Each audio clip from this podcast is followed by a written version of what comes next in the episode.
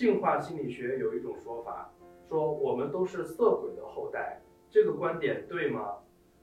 哦，这倒是一个非常尖锐的问题啊，也是最近大家讨论的比较多的问题。就是进化心理学确实有这么一个说法，说我们都是色鬼的后代，因为在过去只有色鬼，它相对播种几率就高，它的后代就容易存活，而非色鬼或者色鬼的对立面，它的基因。遗传的流失率高，比如每代流失百分之十，保存率是百分之九十。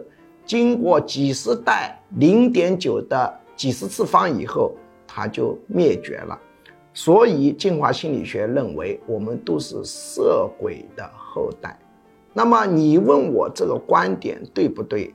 我个人认为啊，恐怕进化心理学也只是人本主义心理学。认知心理学、行为心理学、精神分析心理学各种心理学当中流派的一种啊，进化心理学的这种学说，我觉得不能解释在原始社会的时候人的一个性开放转向性保守的过程，因为我们在原始社会完全是性开放，后面变成了一夫一妻制。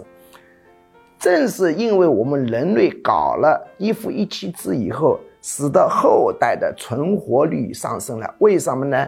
父母同时养育后代，比单纯的母亲养育后代，子孙存活率更高。所以人类在各种物种竞争中就胜出了，他就打赢了狼，打赢了老虎，打赢了狮子，打赢了大象。当然，人类胜出的还有一个原因，是因为能够分工协作，能发展出了利他心。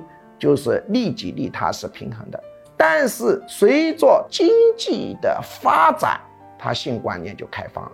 为什么呢？在原始社会的时候，物质非常紧缺，这种原始社会向农业社会过渡的时候，我们的这个一夫一妻制或者一夫多妻制，毕竟它是一个性观念的收缩，是有助于后代养育。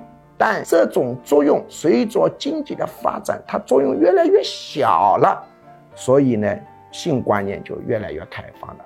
所以我个人的看法是，经济情况好，性观念就容易开放，这有助于基因的遗传；经济情况不好，性观念就会收缩，这更加有助于基因的遗传。